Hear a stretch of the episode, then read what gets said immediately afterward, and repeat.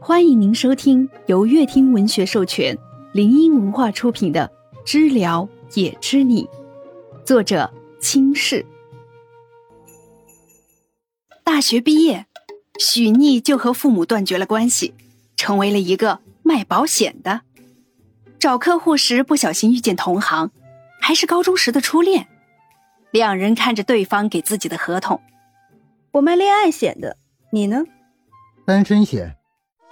我操，对家，双向喜欢，郎才女貌，就是穷。努力赚钱小公举和孤傲系小祖宗的清新爱情故事，听众朋友们，快快来收听吧。第三章，度娘害人不浅。许逆坐在工位上，不停的翻动着，对比着两份合同，到最后揉了揉眼睛，深深的叹了口气。拿起红笔画了几道。唉，君善合同起稿人是挖到江山的人了吗？这怎么这么像？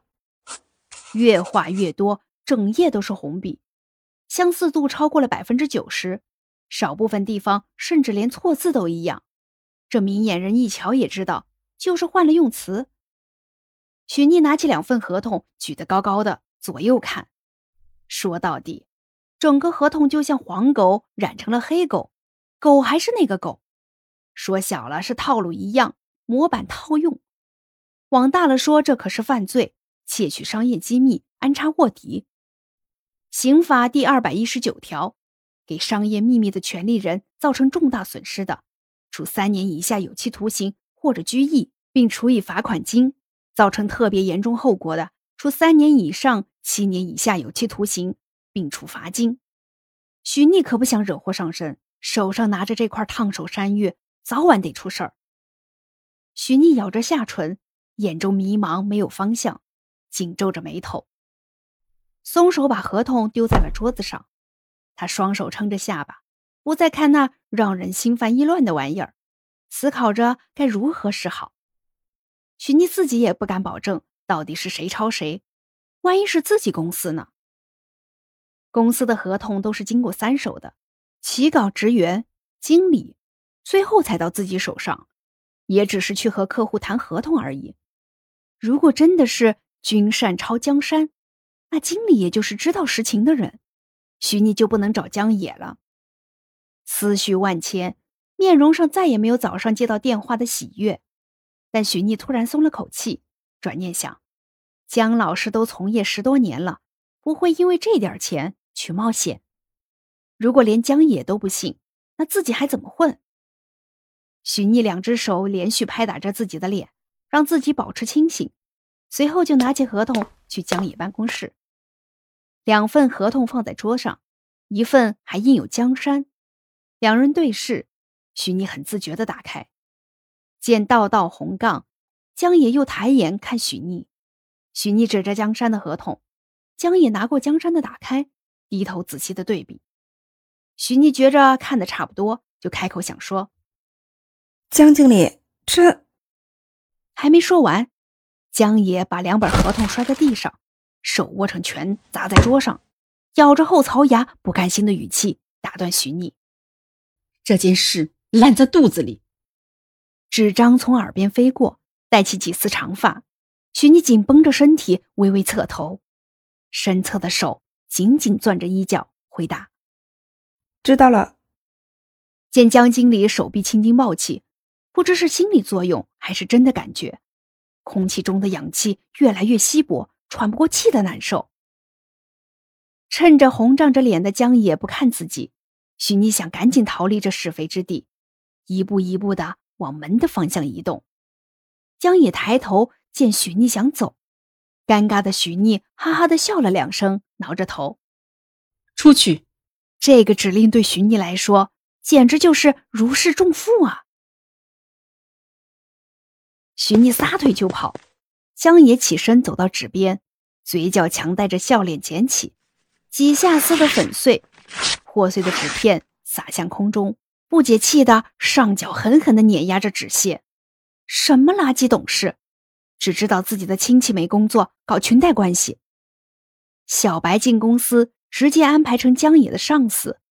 他努力那么多年，现在不仅要忍气吞声，还要帮这群人擦屁股、收拾烂摊子。靠！江野久久不能平息怒火，直接踢飞了垃圾桶。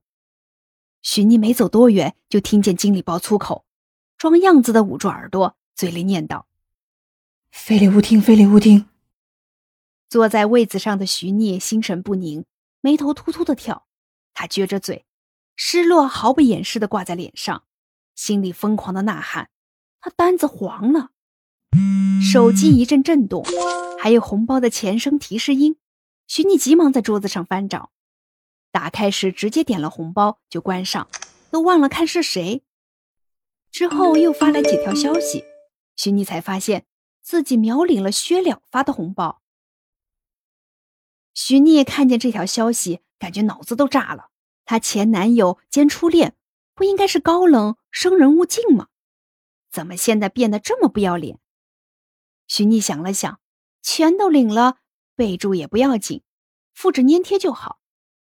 粘贴七个字，徐聂打算按完成备注，但犹豫了会儿，直接关上了手机。他上半身趴在桌子上，头枕在左手上。右手在桌子上画圈圈，脸上冷淡着，想得出神都不曾眨眼。徐逆伸了个懒腰，打开手机看着备注，把刚刚的字全部删除。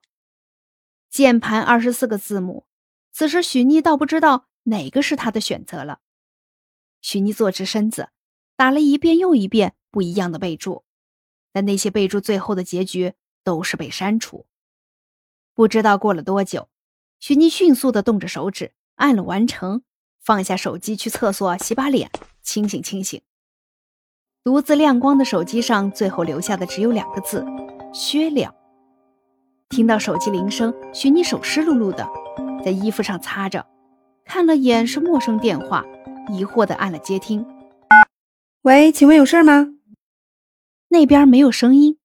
许妮把手机拿离耳朵，又看一眼，确定接通了。就点了免提。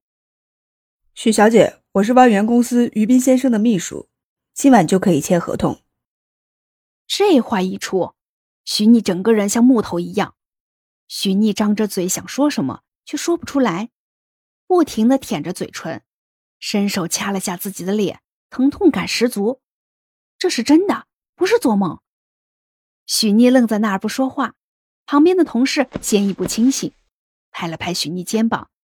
许逆笑得合不拢嘴，回道：“啊，好，好，好的。”挂断后，徐逆和旁边的于和眼对眼，时间好像静止了。反应过后，于和双手搭在徐逆肩膀上，不停的拍：“哎哎哎，逆子，你成功了！”徐逆也笑着不停的点头，差点蹦起来，但是碍着旁边还有几个同事，他只能对于和做了一个安静下来的动作。于和比了个 OK，伸出双手，隔着半腰的木板和许你拍掌。只要有钱的地方，就会充满着嫉妒、羡慕、恨。在职场中，人心隔肚皮，谁都想把谁踩在脚底下。许你可不想被截胡。于和可以算在公司里和自己关系最好的小姑娘了，比徐逆进公司迟半个月，人软软的，扎个马尾辫，今年还在上大学。稚气未脱，看着就想逗他玩。徐逆招着手，于和就把头贴了过来。徐逆偷摸的在于和耳边说：“晚上请你找男人。”说完还挑眉。于和经不住他的调戏，红着脸啪的就坐下了，把头埋得深深的，喃喃道：“嗯嗯。”许逆听见后扑哧的笑了。如果许逆是个男生。那现在的场景应该算是调戏良家小妇女吧？看着许逆给自己发的省略号，薛了的心情明显愉快了些，像个刚谈恋爱的小男孩守着手机等消息。手机迟迟没有响动，薛了又拉着脸，心急的又打了一大串字，想了想又删了，赶忙去度娘上搜，女朋友回省略号该如何回复？为晚安，这是大中午，土味情话。算了算了，他可能是太忙了，没时间回复吧。物是人非，许妮不是女朋友，薛了不是男朋友，矜持点比较好。退出度娘时，突然弹出一条解决方法：给钱。薛了像是非常同意这条，赞同的点了个顶，活动活动手指就打给了于冰野，说明了不合作。薛了竟然有些说不上来的感觉，不是平时合同失败的心情，有点儿舒畅。看着电脑上合同的消除，薛了又打了个电话给江聘野：“万元的单子我撤了。”薛了嗓音清冷。像是说件很平常的事情，顺手拿起了保温杯。江聘也前一秒还在酒吧蹦迪，灯红酒绿，左一个右一个搂着美女，享受着人生大好时光。现在跑到厕所接电话，接到这么个消息，震耳欲聋的 DJ 传过。江聘也其实挺意外的，薛了金手的单子只有没达成一项预期，没有半路放弃的。应该是有意外，但是他还是很生气。江聘也没什么想说的，想了半天，最后只吐出一个字：“滚。”先斩后奏，就算是兄弟也不行。说完就使劲的点了挂断。江聘也双手撑着自己，抬眼直视着镜中的自己，很帅，手泛着白，他有点后怕，薛了会不会把自己那些糗事弄成百科？他的一世英名会不会被这个老阴逼作没了？江聘也攥紧了手指，又给拨了回去。不出所料，薛了放下手机，就打开江聘里的百科，不正经的笑了笑。电脑上的履历很漂亮，但少了他薛了的一笔，就显得很不完整。刚点击修改，手机就开始震动。薛了斜眼看了会儿，没有动手。停止震动过后，薛了专注着电脑。不料江聘也太过执着，薛了等了三个电话过后，实在难受，接过就是一句：“你要是有这耐心，早就有媳妇了。”江聘也梗塞住，呵呵的笑了两声，提起正事儿询问道：“为什么撤单？这不是小项目，你总得给我个理由吧？公司那么多人等着我发工资呢，我的钱也不是大风刮来的。”薛了在键盘上的手停顿住，脸色不解，一时间竟然找不到合适的缘由。为了君善公司的徐聂，江聘也听到这个理由肯定会疯。他讨厌徐聂，讨厌君善。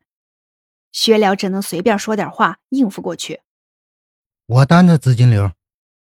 江聘也咂巴着嘴回句：“那也行，你别给我百科，要不然我真的飞奔回去。”听到薛了口中的“嗯”，江聘也舒坦了。江聘也转身回去的一瞬，脑子里突然冒出了个人。他在江城，在君善，在竞争这个项目。江聘也点了点头，想也是。